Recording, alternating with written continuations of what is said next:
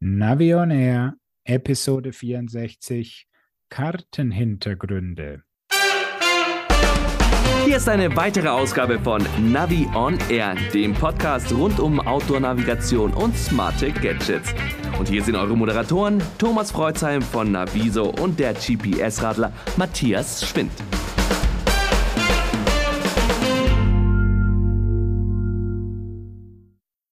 Hallo Matthias. Grüß dich, Thomas. Servus. Haben dich deine Karten gut in den Urlaub geführt? Das hat sehr gut funktioniert, ja. Da hat es mich auch mal ein bisschen durchs italienische Hinterland geführt und eine komplett neue Autobahn habe ich da entdeckt. Die haben anscheinend wirklich noch nicht viele gesehen. Also da hast du teilweise vor dir niemanden gesehen und im Rückspiegel niemanden und das, obwohl es eine gerade Strecke war. Also das war schon, wenn man da noch frei fliegen hätte dürfen, wäre das cool gewesen. Oh, also das kenne ich von meinem letzten Italienaufenthalt anders. Da wurde selbst im Tunnel überholt. Also Wen hätte ich denn überholen sollen? Da war ja keiner. ich meinte jetzt so eher, sind denn die Karten, die du da wahrscheinlich dir ein bisschen angeschaut hast, auch so exakt wie jetzt hier in äh, Deutschland, Österreich und so weiter, so gerade die OpenStreetMap-Karten?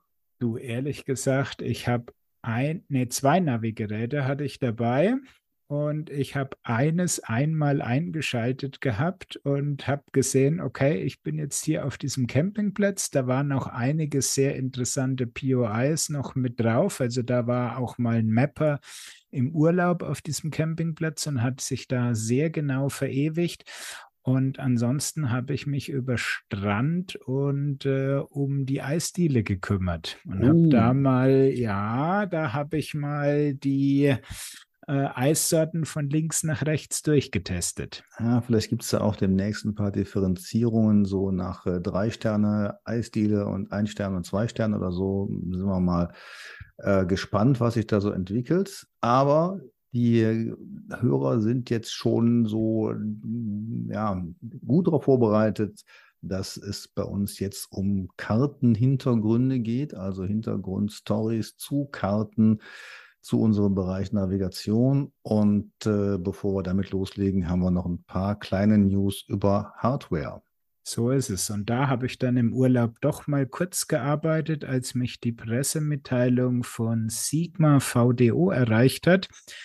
Die haben nämlich fünf neue Geräte vorgestellt. Drei davon sind recht simple Tachos für den Fahrrad. Lenker und zwei sind GPS-Radcomputer mit GPS. Und wenn man die sich mal so angeguckt hat, dann ist einem sofort aufgefallen, ey, die kennst du doch, das, das hat man doch schon irgendwo. Und ähm, ja, VDO gehört zu Sigma. Und jetzt gibt es eben auch von VDO quasi den ROX 2 und den ROX 4. Und wie heißen die jetzt? Die heißen dann VDO R4 und VDO R5. also das R hat man beibehalten, äh, die Nummer dann aber etwas geändert? Ja, genau. Von aus ROX 2 wurde R4 und aus ROX 4 wurde R5. Ja, das muss uns die Marketingabteilung von VDO demnächst mal erklären. Kannst du dir erklären, warum man den Namen VDO jetzt gewählt hat?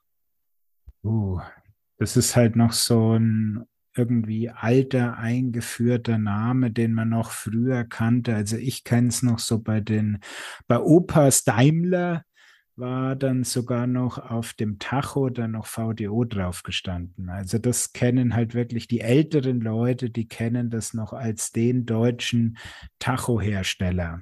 Ich glaube, deswegen werden die ja auch auf den Fahrradhandel jetzt äh, zentriert angesetzt. Genau, das ist also einer der entscheidenden äh, Unterschiede zu den Sigma-Produkten. Die VDO-Produkte werden allerdings nur im stationären Fachhandel vertrieben. Und jetzt kommt der Geheimtipp, was ist preiswerter? Äh, nach der UVP ist es sogar der Sigma. Vermutlich werden sie bei VDO ein bisschen die Inflation schon mit reingerechnet haben. Aber man kann dann sagen, dass das, was wir schon vorgestellt haben, mit den Sigma Rocks Modellen, dass das jetzt quasi unter VDO neu gebrandet wird und unter dem Namen dann in den Fahrradhandel kommt. So ist es. Und eine Kleinigkeit haben sie quasi mit der Pressemitteilung verraten. Ähm, du kannst ja, also da haben sie dann die App nicht mehr umbenannt, ähm, sondern du nutzt ganz normal die Sigma Ride App, auch für die VDO-Tachos zum Koppeln. Und sie haben da jetzt schon angekündigt, dass es eine ähm, ja, Turn-by-Turn-Navigation geben wird. Ja, und man kann natürlich sagen oder Schlussfolgern, wenn das dasselbe Gerät ist, warum sollte dann ähm, der Sigma das nicht bekommen? Hm, ja. Also insofern gehe ich mal schwer davon aus, dass wir beim Sigma ROX 2 und 4 da demnächst auch ein Navi-Update sehen werden, wo dann eben auch die Funktionen aus den beiden VDO-Computern nachgeliefert werden. Sie schreiben ja im Moment, dass die Geräte ab September im Handel erhältlich sein werden. Okay, das September ist noch nicht rum. Insofern hat dann Sigma dann noch einen Monat Zeit, ähm, das Update auf die ROX-Geräte zu packen. Ja, und für die Hörer heißt es wieder gut, Navi on Air zu hören. Da ist man seiner Zeit voraus. So ähm, sag nochmal ganz kurz, in welchem Bereich spielen sich die Radcomputer denn technisch ab? Das sind ja eher ein, einfache Geräte. Ja, ganz so einfach sind sie nicht mal. Also die haben schon auch gute ähm, äh, Koppelfunktionen, aber du hast natürlich recht, es sind irgendwo ja, erweiterte Tachos, wo du den Komfort der GPS-Positionsbestimmung und damit auch Geschwindigkeitsbestimmung hast. Also es ist halt unheimlich schnell am Rad montiert und du bist dann mit äh, 80 Euro dabei für den R4 beziehungsweise 100 Euro für den R5 kriegst beim R5 ein 2,4 Zoll Display. Bei beiden Modellen ja, ich möchte jetzt nicht sagen schwarz-weiß, weil es gibt noch so ein paar kleine Farbakzente, aber im Prinzip ist es ein schwarz-weiß LCD-Display und ähm, Kopplung mit Smartphone, da sprechen sie wieder von einer Kommodennavigation, wobei ich da absolut nicht ähm, zu viel davon erwarten würde. Okay, und die anderen, wir haben jetzt von zweien geredet. Ähm, die anderen sind ganz klassische Tachos, die dir eben mit Magnetsensor in der Speiche die Geschwindigkeit, die Strecke, die Gesamtzeit, äh, die Gesamtstrecke und so weiter einfach anzeigen. Und da gibt es verschiedene Möglichkeiten. Einmal wirklich R1 absolute Basics, bei R2 kommt dann noch ein bisschen was mit Temperatur dazu und beim R3 hast du dann noch einen Höhenmesser. Da kommen dann ähm, zusätzlich zu den Fahrdaten eben auch noch Höheninfos da extra drauf. Okay, das war eine gute Übersicht. Wir waren ja beide nicht auf der IFA. Trotzdem hat Garmin sich erdreistet, eine neue Smartwatch vorzustellen. Genauer gesagt eigentlich eine Erweiterung. So ist es. Sie haben die Venue 2 in jede Menge verschiedenen Varianten ähm, vorgestellt oder die Venue SQ. Ja, es ist eine Lifestyle-orientierte Smartwatch mit ähm, guten Trainingsfunktionen.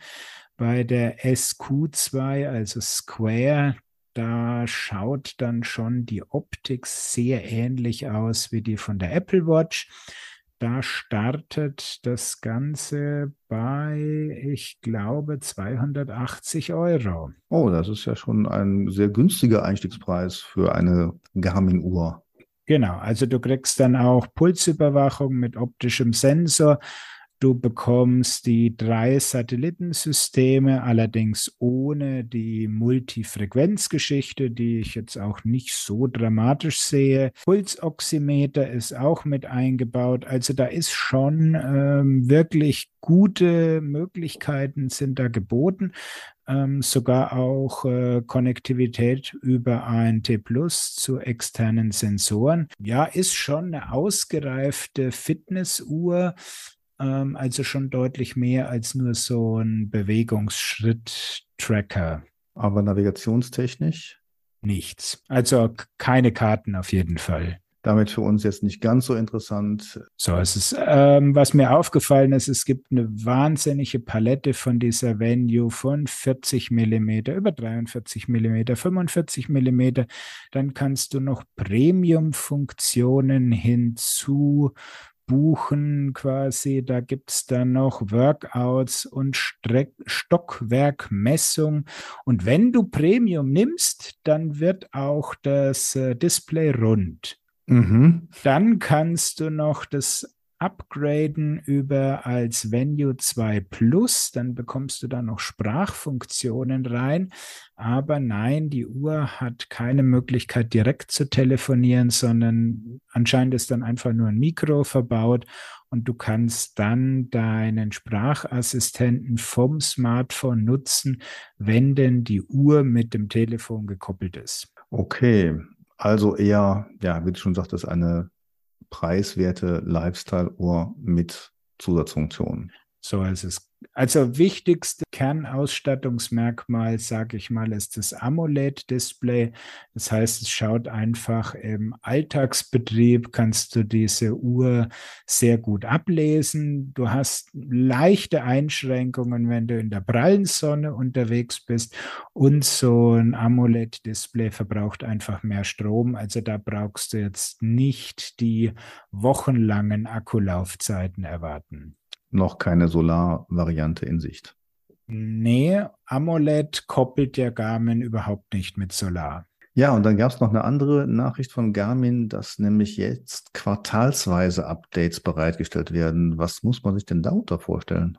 Sie haben halt jetzt ihre Update-Zyklen festgezurrt und machen das immer im Drei-Monats-Rhythmus. Also irgendwie ähm, ich habe das damals auch schon mal mit dem verantwortlichen Managing Director oder wie er sich auch immer nennt, äh, besprochen, weil er das auch ganz stolz erzählt hat. Und da sage ich, ja, was ist jetzt eigentlich der Unterschied? Nur, dass ihr einen festen Rhythmus habt. Ah, äh, also ganz ehrlich, ähm, wenn man sich auf so etwas festlegt, dann erhöht das doch die Wahrscheinlichkeit, dass vielleicht einige Updates nicht so ganz ausgereift sind und dass man einfach dann am Ende des Quartals irgendwas raushauen muss. Äh, und dann gar man ja auch nicht so ganz berühmt ist für die Stabilität der Updates. Also hm, klingt doch eigentlich nicht ganz so toll, oder? Ja, also ich finde es auch komisch, weil ich fand da keine Notwendigkeit, dass man da einen harten Rhythmus bringt, sondern eher das Thema, okay, wenn es was Neues gibt und wir so weit sind, dass es stabil genug läuft, dann bringen wir es raus und vorher lassen wir es einfach. Also ich verstehe es nicht ganz. Drum sind jetzt zum Beispiel für die Edge-Geräte der 30er-Serie ähm, sind jetzt Updates gekommen, das Quartalsupdate, und ich lese da jetzt mal, die Zeit nehmen wir uns, den kom die kompletten Release Notes vor. Äh, Fixed BLE Sensor Connection mit Connect IQ Datenfeldern. Okay. Das war überschaubar. Das ist das komplette Release Notes für die Edge-Modelle der 830-Serie. Mich hätte jetzt gefreut, dass jetzt das Basecamp-Programm nochmal ein Update bekommen hätte, aber ich glaube, darauf können wir länger warten. Ja, gut, das betrifft ja eigentlich eher dann auch den 1040 und den Edge Explorer 2, die da ihre Probleme haben. Und die Release Notes vom Edge 1040, die lese ich jetzt nicht vor, weil die sind wirklich lang. Also da merkt man, sie haben eigentlich das reingepackt, was der Edge Explorer 2 vorweggenommen hat, außer das Thema Navigation. Also da werden ja zu Sachen wie die E-Bike Smart Range und das Musik Kontroll-Widget werden da jetzt hinzugefügt. Und ähm, da sind einige neue Dinge für den 1040 dabei. Ja, das war ja auch zu erwarten. Richtig, aber ich habe das Update noch nicht bekommen. Mittlerweile mhm. ist Garmin anscheinend so groß und ihre Surfer nicht entsprechend mitgewachsen, dass sie das in Phasen ausrollen. Und ich habe gerade eben auch die Seite offen. Ähm, sie sind gerade im Moment erst bei 80 Prozent Rollout. Ah ja, also quartalsweise ist das auch personenbezogen. Äh, das wäre dramatisch, wenn sozusagen ein Drittel der Benutzer das nur im Monat bekommt. Ja, du eben immer am vierten des Monats. ja. Ich werde dann mal gucken. Jo, und du hast dich mal so richtig in die Welt von Open Source Projekten gestürzt. Ja, genauer gesagt OpenStreetMap. Und ähm, das ist ja super spannend. Es begleitet uns ja schon etliche Jahre in Gestalt der Karten, die für die verschiedenen Navigationsgeräte bereitgestellt werden. Das ist ja inzwischen eine feste Welt, dass man sagt, wir haben OpenStreetMap Hintergrundkarten und äh, die Anbieter wie Komoot und AutoActive, die nehmen mir auch diese Karten so. Und ja, ich habe mich mal gefragt, wie sieht's eigentlich aus? Wie kommen denn die ganzen Radrouten und Wanderrouten da rein? Wie werden die eigentlich aktuell gehalten? Und da gibt es doch ein Problem, weil die Mapper die das ganze ja mit Leben erfüllen, also die draußen unterwegs sind und irgendwelche Schilder sehen und tragen dann ein, okay, das ist jetzt die Storchenroute oder sowas. Die kriegen ja auch nicht immer mit, was die Touristiker wiederum, die diese Wege ins Leben rufen, planen, umsetzen und eventuell auch dann wieder aus dem lebendigen Bereich rausziehen, sprich, dass man einen, einen Weg einfach wieder sperrt oder abschildert. So, und das haben wir mal bei uns hier in der Heimatregion zum Anlass genommen, ein Treffen zu organisieren zwischen den Touristikern und zwischen OpenStreetMappern. Das ist eigentlich ein relativ neuer Ansatz, der ja total toll funktioniert hat. Wir haben also Mapper angeschrieben und da sind noch einige gekommen. Und diese Mapper haben dann eben berichtet, wie sie vorgehen. Die kannten sich teilweise selber auch nicht, denn äh, viele Mapper machen das so als privates Hobby und es gibt in großen Städten zwar so eine Community, aber eben nicht überall. Und dieses Treffen diente dann eben auch dazu, mal diese Mapper zusammenzutreffen und dann eben auch so ein paar Neuigkeiten zu ähm, ja, kommunizieren, wie man jetzt da vorgeht, wie man etwas mappt und äh, welche Tools man da anwendet. Also war echt eine tolle Sache und hat die Touristiker eben auch gefreut, weil die sind natürlich froh, wenn man dann die OpenStreetMap-Karte aktuell hält und damit mhm. eben auch der, Komoot-User, der dann unterwegs ist, der dann sozusagen auch richtig auf den Radrouten und Wanderrouten entlanggeführt wird.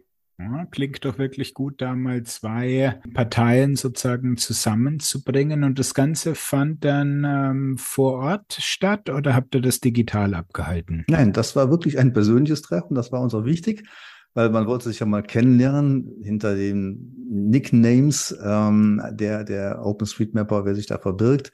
Äh, man kann das ja auch nachsehen, wie viele Änderungen da der eine oder andere gemacht hat. Und das ist schon gewaltig, wie lange die unterwegs sind, wie lange die schon mappen und so. Was die so mappen, kann man alles äh, über OpenStreetMap-Tools herausbekommen. Aber wichtig war eben der persönliche Kontakt, weil es sollte ja auch eine Motivation sein.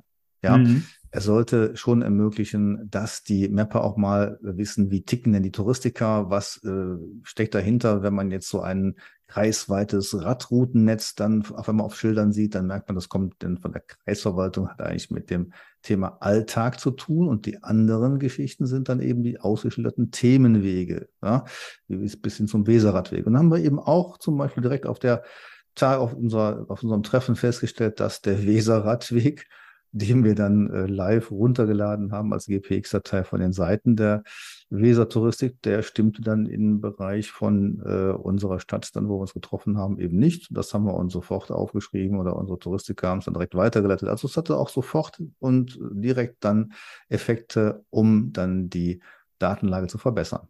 Cool. Also Anregung für alle da draußen, die im USM-Universum unterwegs sind sowas vielleicht mal bei sich vor Ort zu organisieren. Und äh, die Touristiker hatten ja da bestimmt einen guten Draht zu einem angenehmen Restaurant und haben hoffentlich aus ihrem äh, Marketingbudget auch mal ein Bierchen springen lassen, oder? Das ist geschehen, das wird auch fortgeführt und äh, das war also, hat so für Furore gesorgt, dass die Landesmarketinggesellschaft in Niedersachsen gesagt hat, das nehmen wir mal als Beispiel, haben ein Interview mit den Kollegen ähm, vor Ort gemacht und das Ganze ist jetzt sozusagen landesweit unter den Touristikern schon gestreut worden. Cool, das ist doch schön, wenn man sieht, dass da in der Richtung sich was tut. Und da kann man schon fast sagen, dass ihr da offene Türen eingerannt habt. Ja. Gut. Was gab es sonst noch im Bereich OSM, Karten, Routing, Tools, Community? Ja, wenn du Community ansprichst, dann fällt mir die neue Komoot Akademie ein. Ich bin ja auch da sehr lange mit den Kollegen, du ja auch äh, zusammen und dann kam eine Nachricht rein. Es gibt jetzt eine Komoot Akademie und oder Academy äh, und da kann man sich jetzt dran beteiligen. Ich habe mich auch mal angemeldet und es geht, glaube ich, darum, den Lernstoff, den Komoot schon in einigen Online-Videokonferenzen bereitgehalten hat, den nochmal jetzt so als äh, nachzuarbeitenden Inhalt bereitzustellen. Und äh, ja, ich finde es ganz spannend. Da ist auch ein wichtiger Inhalt der Ankündigung nach, dass man sich, äh, das richtet sich eben auch an, an Touristiker, ähm, dass man sich dort vor allen Dingen auch mit OpenStreetMap befasst und ähm, dass man sich dort weiterbilden kann. Übrigens, Vielleicht passt es gerade sehr gut zum Vorthema, weil aus meiner Sicht ist es, glaube ich, ein bisschen ambitioniert, dass sich die Touristiker alle selber in OpenStreetMap fortbilden. Da haben die na, nur zum Teil Zeit für. Deswegen haben wir gesagt, die Touristiker sollen OpenStreetMap verstehen. Und aber wenn da irgendwas zu ändern ist, dann sollen sie sich mit der Community in Verbindung setzen. Die können das viel schneller erledigen. Und dieses Zusammenwirken ist eigentlich dann sehr effektiv. Ja, guter Ansatz. Immer die Profis ranlassen. In dem Fall sind es ja Hobby-Kartografen, aber das ist schon beachtlich, was die alles geleistet haben, ja. Genau, aber in ihrem Bereich sind sie trotzdem Profis oder Experten oder wie man das heute nennen mag. Aber auch wenn sie kein Geld dafür kriegen, sie haben da das Know-how. So ist das. Ja, und dann gab es eigentlich eine ganz spannende Geschichte, nämlich die weltweite OpenStreetMap-Konferenz in Florenz. Ich nannte sich SOTM State of the Map, also Status der Karte, The Map, das ist eben in dem Falle OpenStreetMap. Und wie der Name schon sagt, man trifft sich persönlich in Florenz. Da waren dann 400 Teilnehmer zusammengekommen. Vom 19. bis zum 21. August. Drei Tage lang ging das. Und es waren dann so etwa 200 zugeschaltet online. Darunter war ich einer und habe das Ganze dann drei Tage lang verfolgt. Und wie ist der Status der Karte? Ja, also ich muss ehrlich sagen, obwohl man da schon jahrelang immer wieder mal die Nase reingesteckt hat und wir hatten ja auch bei uns im Podcast mal die Sarah Hoffmann zu Gast, die uns da auch sehr frontmäßig dabei war, also auch so einige Sitzungen dann geleitet hat. Das ist schon eine Welt für sich und es fiel mir auch nicht so ganz einfach, dann immer die Rolle von denjenigen zu erfahren, zu erkennen, die dann gewisse Themenbereiche besetzen. Aber genau diese Konferenz fand ich jetzt wirklich sehr interessant, denn da kannte, konnte man mal die Gesichter sehen der einzelnen Projekte. Also zum Beispiel eben Waymark Trails, Sarah Hoffmann war da. Die betreibt ja auch diesen Server Nominatim. Oder aber mhm. Jochen Topf, der früher mal die Geofabrik mit äh, ähm, dem Frederik Ramm aufgebaut hat. Frederik Ramm macht das ja immer noch. Und, und, und. Also es war ein Potpourri an Vorträgen. Also, das heißt, du möchtest jetzt auch da keinen mal explizit irgendwie rauspicken, der da besonders, sondern einfach nur es war halt wirklich mal der gesamtheitliche Überblick. Na, also ich würde da schon noch ein paar Sachen mal äh, kurz erwähnen, denn zum Beispiel war da ähm, Richard Fairhurst, der Brite, der damals schon einen, also seit 2004 ist er dabei. Also OpenStreetMap ist ja in diesem Jahr erst gegründet worden, ist gerade 18 Jahre alt geworden. Und ähm, er betreibt jetzt ein Projekt, das heißt Cycle.travel. Es ist ein Radroutenplaner, der uns auch in Deutschland funktioniert, den hier kaum einer kennt. Also das wäre mal so ein kleiner Geheimtipp, damit mal was äh, zu probieren. Aber da merkt man eben, es sind so einige Leute, die wirklich seit langem dabei sind und seit langem auch da das Ganze mit Leben füllen. Denn OpenStreetMap ist ja eine Datenbank, aber daneben oder dazu gibt es ja noch etliche Anwendungen halt, zum Beispiel eine sogenannte Overpass API, also ein Abfragetool, womit man gewisse Inhalte aus OpenStreetMap mal abfragen kann. Und da war auch der Betreiber, der Roland Olbrich dabei. Also einige Leute, die im Hintergrund äh, oder auch im Vordergrund diese Anwendungen dann eben zur Verfügung stellen. Und was ich total spannend fand, ganz am Anfang, wer sponsert eigentlich so eine Konferenz? Und wenn man dann mal auf die Liste der Sponsoren guckt, Matthias, kannst du dir vorstellen, dass Google zum Beispiel dabei war? Absolut, ja. Google würde ich sagen, die sind da sehr offen, auch zu OpenStreetMap-Projekten. Und ähm, das kann ich mir gut vorstellen, ja. Ja, war auch so. Also als Silbersponsor, Goldsponsor war TomTom, war Microsoft, war Meta, früher mal als Facebook bekannt, war Esri. Also ähm, das ist schon interessant und Google als Silber dabei. Äh, ja. Andere oder Here Maps waren auch als Silbersponsor dabei, Osmand als Bronzesponsor und so. Also da merkt man einfach schon, dass die, die Profis aus der Szene, dass die voll dahinter stehen und sagen, da müssen wir was äh, zu beitragen, da wollen wir was zu beitragen und das zeigt einfach die Anerkennung jetzt von OpenStreetMap durch die Profis.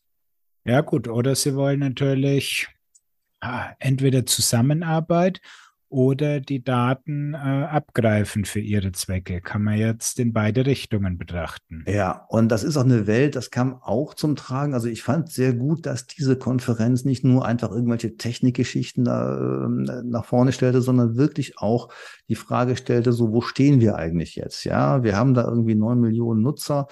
Und wir haben Projekte über die ganze Welt. Es gibt also wirklich überall oder fast überall OpenStreetMap Communities, es gibt äh, Mapping-Projekte, die sich äh, äh, HOT nennen, Humanitarian, OpenStreetMap, äh, irgendwas, die dann zum Beispiel jetzt äh, in, in, in Afrika auch sehr präsent sind. Da gibt es also ganz aktive Communities. Aber die Frage eben auch, wozu mappen wir jetzt, äh, spielen wir jetzt den konventionellen Anbietern da in die Hände und so weiter. Also das war schon sehr interessant.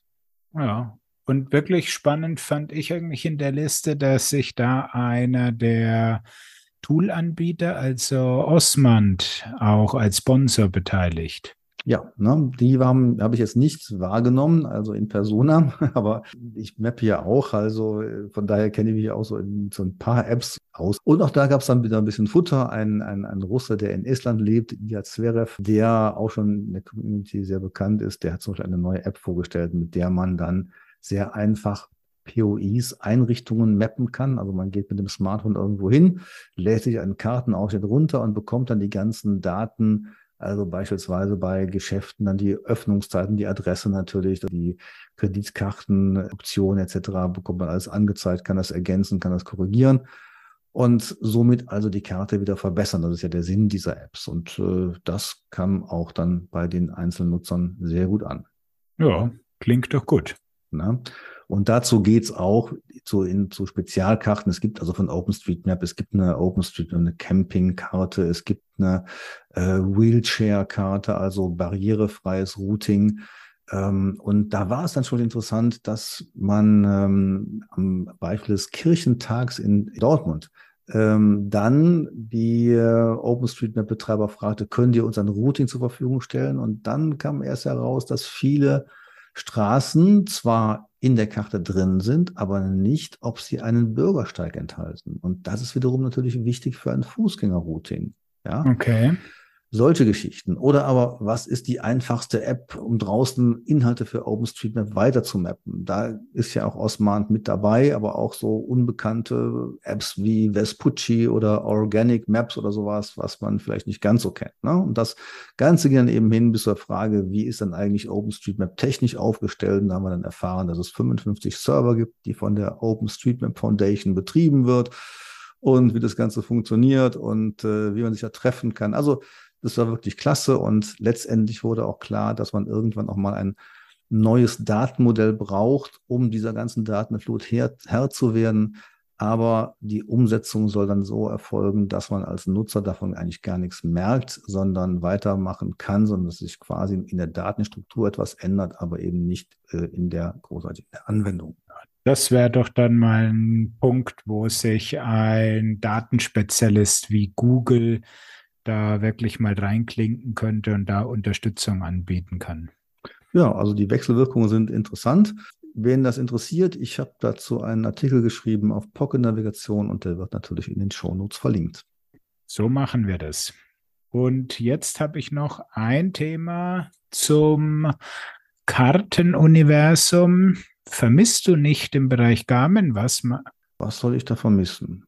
Bring mich auf die Spur. Update-Thema zweimal im Jahr Sommer ist rum, wo bleibt das Update? Okay. Vor meinem Urlaub habe ich dann schon mal überlegt, ja, wo bleiben die denn? Habe dann in den alten Beiträgen nachgeguckt und da war es immer so im Juli sowas oder Juni war es ähm, an der Zeit, dass das Zwischenupdate, also das, ähm, das Sommerupdate kommt.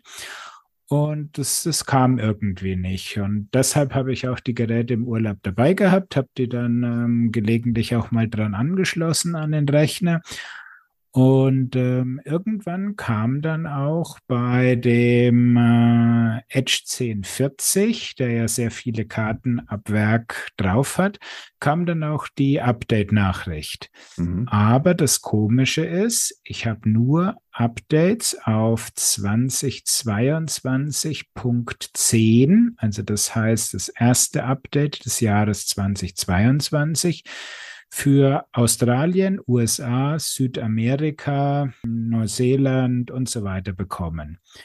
Bei der Fahrradkarte für Europa stand weiterhin 2021.20, also die zweite Karte des Jahres 2021, die wir eigentlich schon kennen. Mhm. Habe ich mir erst so gedacht, pff, hat Garmin äh, irgendwie Copy-Paste schlecht gemacht und hat den alten Namen einfach äh, in diese Datei mit übernommen und ähm, blöder Fehler. Wenn du dann beim Edge Explorer 2, da wurde mir das Update auch angezeigt, du sagtest, ja, dann installier halt mal das Update, dann kam da sofort eine Fehlermeldung. Mhm. Also sprich, ich habe es nicht geschafft, irgendwie ein Update zu machen. Habe gedacht, na gut, er kann nicht updaten, weil der Name ist für ihn ja identisch, wenn Garmin mhm. diesen Fehler gemacht hat mit der Benamung. Habe dann äh, meine Kontakte bei Garmin angeschrieben und habe da dann ähm, die Info bekommen, dass sich das Kartenupdate Cycle Map Europe auf Ende des Jahres verschiebt. Aha, aber einen Grund dazu haben die nicht genannt? Das war eine sehr kurze Auskunft. ähm, sie haben nur noch mal betont, dass sie niemals eine Zusage gegeben haben, äh, dass es zwei Karten-Updates pro Jahr gibt. Okay. Das Komische daran ist, die ganze Welt bekommt es, nur Europa nicht. Und die Frage zum Update von der Active Topo Karte, also die Karte, die in den Outdoor-Geräten, GPS Map, Montana und Co. drin ist, ähm, wurde überhaupt nicht beantwortet. Mhm, okay. Also das ist ja schon interessant, weil eigentlich ist das ja auch alles äh, OpenStreetMap basiert. Da ist die Frage, warum es ähm, ausgerechnet da in Europa denn nicht funktionieren sollte. Das finde ich die eigentlich interessante Frage, weil die OpenStreetMaps ist ja nur noch eine Komponente. Ich meine, die Karten werden ja mittlerweile angereichert mit diesen äh, Popularity Routing Informationen, die kommen ja von Garmin. Jetzt gibt es ja beim Edge Explorer 2 die Informationen über die stark befahrenen Straßen. Das ist ja auch eine Information, die von Garmin kommt und die dann alle zusammen in diese Cycle Map zusammengebaut werden. Also das ist ja viel mehr als einfach nur eine OpenStreetMap-Karte. Aber die Infos liegen bei Garmin und deswegen bleibt die Frage, warum sie es nicht geschafft haben. Richtig. Und vor allen Dingen, warum haben sie es nur für Europa nicht gemacht und für den Rest der Welt hat es anscheinend geklappt? Mutmaßungen, hast du da eine Idee? Keine Ahnung. Also die Sache mit den verkehrsreichen Straßen ist ja noch relativ neu. Aber ich kann mir auch nicht vorstellen, dass das zu wirklichen Komplikationen geführt hat. Ähm, die alte Geschichte, wenn es schon mal technisch funktioniert hat, ähm, ob es eventuell ein Mengenproblem ist, aber weiß ich nicht, ob das wirklich der Fall sein kann mit diesem Update. Gut, Europa ist natürlich von der Menge der Straßen deutlich größer als zum Beispiel Australien. Also insofern hast du da viel mehr Daten zu jonglieren, das ist schon klar. Bei der USA-Karte weiß ich gar nicht. Also das ist ja nicht nur USA, sondern es ist ja Nordamerika, also Kanada, USA, Mexiko, glaube ich, gehören da ja zusammen. Die würde ich jetzt nicht viel kleiner schätzen an als ähm, Europa. Mhm. Ja, vor allen Dingen die technische Variante gab es ja schon. Es ist ja so eigentlich nichts Neues, sondern ein Update. Und von daher bleibt die Frage. Aber vielleicht kriegen wir ja irgendwann mal äh, eine Nachricht dazu von den Garmin-Kollegen. Da sind wir mal drauf gespannt. Und ansonsten, äh, wir haben jetzt September. Das heißt, Sie haben jetzt noch drei Monate Zeit, um überhaupt noch mal ein Update in diesem Jahr hinzukriegen. Ja, aber Garmin ist ja dafür bekannt, dass es irgendwann mal kommt und plötzlich heißt es, es ist da. Wir bleiben dran, beobachten die Sache mal. Aber ich finde es schon interessant und in irgendwo auch schade, warum sowas eben auftritt, weil ich meine, heutzutage, man sieht es halt wirklich ganz einfach, wenn andere Kontinente ihre Updates kriegen und ähm, Europa ohne Begründung einfach ähm, übergangen wurde. Ja, aber wir werden unsere Hörer auf dem Laufenden halten. So machen wir das auf jeden Fall. Jetzt hast du da noch in unsere, in unser Dokument was Interessantes reingeschrieben, wo ich so gar nichts mit anfangen kann. Ja, du meinst die Abkürzung W3W, das heißt What Three Words und ist ja ein Orientierungssystem. Das äh, haben wir, glaube ich, früher schon mal so beiläufig ja, beschrieben. Da geht es einfach darum, dass jeder Ort auf der Welt mit einer Kombination von drei Worten beschrieben werden kann. Also zum Beispiel heißt es dann irgendwie äh, bei uns hier zu Hause, der Eingang bei uns heißt Eintritts.atmung.ofen und die Welt ist eben in Quadrate von drei mal drei Metern aufgeteilt und das, da merkt man eben, da kommen jetzt wirklich Präzisionen zustande. Da kann man innerhalb eines Grundstücks wirklich mehrere Punkte beschreiben, nicht nur eine Adresse, sondern eben genau sagen, jetzt geht's zum Hintereingang, jetzt geht's da vorne hin und so weiter. Was ich total spannend fand, das ist ja ein britisches Unternehmen, die plakatieren jetzt in Deutschland. Ich habe also wirklich ein großes Plakat gesehen bei einer Radtour und da war dann ein Zelt drauf abgebildet. Und dann wurde gesagt, dieses Zelt mitten im Wald hat jetzt eine Adresse, also kann mit einer Adresse belegt werden. Natürlich könnte man noch eine Koordinate nehmen. Aber wenn man jetzt sagen will, wo ist das Ganze, dann ist es viel einfacher, drei Worte zu, zu übermitteln, die drei Worte irgendwo einzugeben und dann weiß man ganz genau, wo das ist. Und das ist ein System, wenn man mal reinschaut. Es ist schon bei vielen ähm, Profis vertreten, also bei Mercedes oder so oder bei, bei Dienstleistern wie Hermes oder sowas. Und äh, ich finde es jetzt spannend, wie sich das in Deutschland verbreiten wird. Ja, das ist wirklich gut, weil mit diesen Zahlen, da sind ganz schnell Übertragungsfehler dabei. Und wenn du eben irgendwie Arbeit, Halbzeit, geraten sagst, dann kannst du dir das schneller im Kopf wahrscheinlich merken. Und das sind äh, bei der mündlichen Übertragung weniger Fehlermöglichkeiten drinnen. Ja, also ich finde das pfiffig und äh, ich äh, weise auch schon längere Zeit darauf hin bei meinen Seminaren und so, dass man sowas machen kann. Ähm, denn es gibt ja eben auch ganz praktisch Fälle, wo man irgendwo hin muss, wo keine Adresse vorhanden ist, beispielsweise ein Wanderparkplatz oder so. Und dann kann man sagen, gut, das ist die Adresse, wir treffen uns da und da und dann kommt man dann dahin. Oder hätte man übrigens auch auf der Eurobike zum Beispiel einsetzen können, die ja wirklich also diese Orientierungsschwierigkeiten hatte. Und da hätte man einfach sagen können, gut, geh mal da und dahin und da findest du diesen Stand. Ne? Richtig, weil es ist einfach die ganze Welt quasi in Quadrate eingeteilt und das macht eben vor Gebäuden nicht Stopp. Gut, übrigens Indoor-Tagging war auch ein Thema der OpenStreetMap-Konferenz, aber damit befassen wir uns dann später mal. So machen wir das, jawohl. Ja, und die letzte Nachricht äh, für unseren Podcast, die kommt von dem Europäischen Radlerclub, dem ECF, die Eurovelo-Routen. Diese Routen quer durch Europa, die Radrouten, die sind jetzt auch als GPX-Tracks verfügbar. Ich weiß nicht, ob das schon bei dir angekommen ist, Matthias. Ja, sie haben halt sich quasi ähm, jetzt von den D-Routen ähm, das abgeguckt und haben die anscheinend auch jetzt zum Download angeboten. Da haben wir ja in einer der letzten Episoden schon mal drüber gesprochen. Ja, wobei ich glaube, dass das nicht unbedingt zusammenhängt.